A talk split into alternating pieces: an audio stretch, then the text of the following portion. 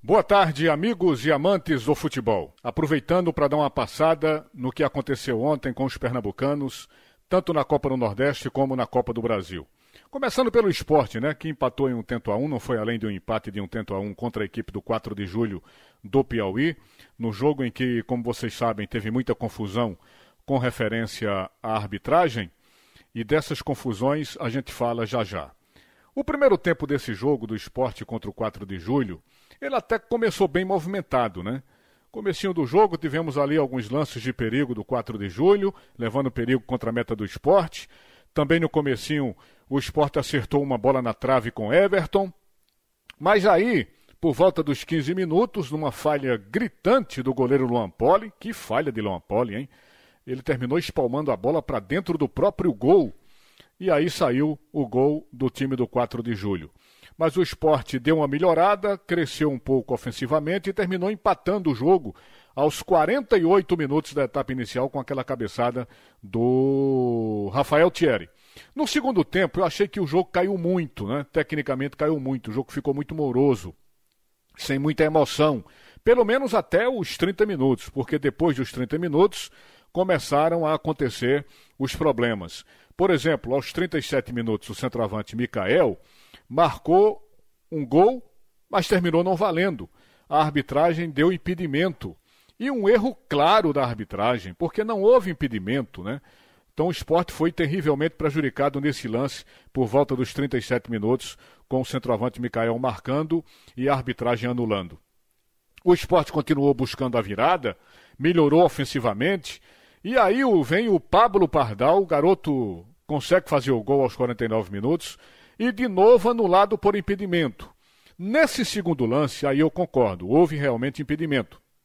Claro que foi um lance difícil, apesar de ter sido um lance difícil de marcar, mas houve impedimento. Agora, o que fica nesse segundo lance é a lambança, é a insegurança da arbitragem, porque o árbitro chegou até a confirmar o gol, mas terminou voltando atrás. Com esse resultado, minha gente, o esporte se mantém na lanterna do grupo B o time do esporte tem apenas dois pontos na competição. Então o esporte continua com uma campanha frustrante, decepcionante no começo dessa temporada.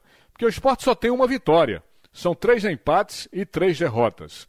Agora o esporte volta suas atenções para esse jogo contra o Bahia pela Copa do Nordeste. O jogo acontece no próximo sábado, às quatro da tarde, pela Copa do Nordeste.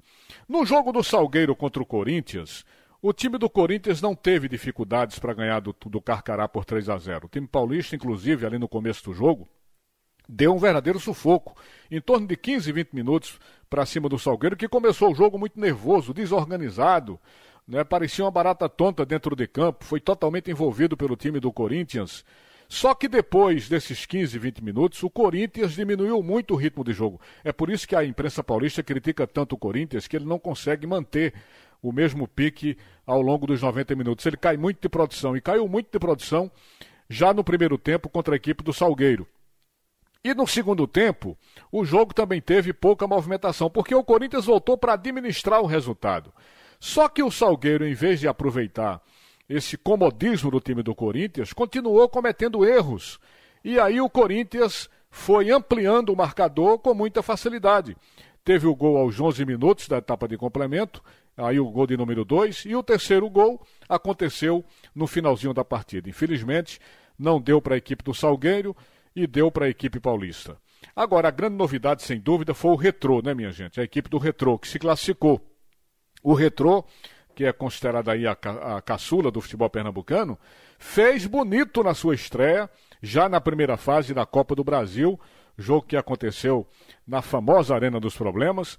A equipe venceu por um tento a zero ao cascudo time do Brusque. Eu falo cascudo porque é um time que já tem muita experiência na Série B, é um time de Série B, e terminou perdendo para o Retrô com um gol marcado pelo meu campista Cauê. E com esse resultado, evidentemente, o Retrô avança de fase na competição e vai enfrentar exatamente o Corinthians, que meteu 3 a 0 no time do Salgueiro.